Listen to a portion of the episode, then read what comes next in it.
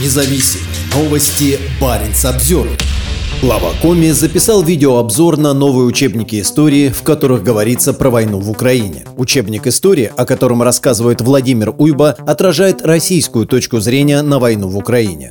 29 августа в личных аккаунтах главы Республики Коми Владимира Уйбы появился видеообзор на новые учебники истории для 11 классов. На протяжении трех минут Уйба рассказывает о нововведениях, которые с этого года появятся в российских учебниках. Одним из них является раздел про специальную военную операцию. В новых учебниках э, появился раздел, посвященный специальной военной операции на Украине, в котором раскрыты истинные причины начала СВО и э, рассказано о вхождении в состав Российской Федерации новых э, четырех субъектов. В своем обзоре учебника глава республики также обвинил Украину в переписывании истории и в развязывании вражды к братским народам. Очень важно, э, чтобы наши дети знали подлинную историю, потому что вы знаете, уважаемые жители, что очень быстро можно переписать историю, и дать э, детям, мы это видим на примере э, сегодняшней э,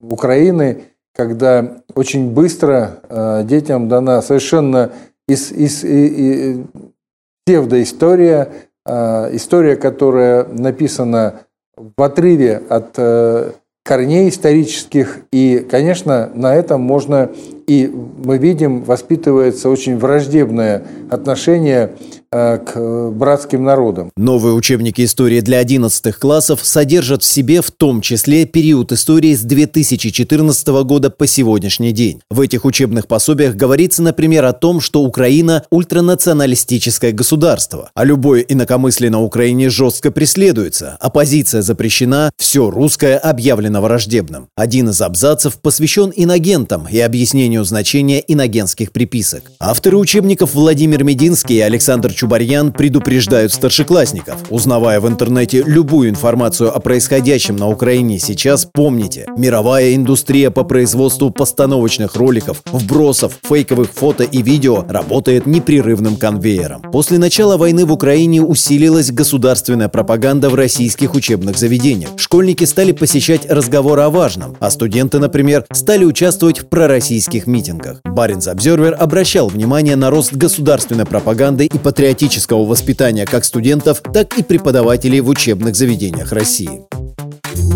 Парень Обзервер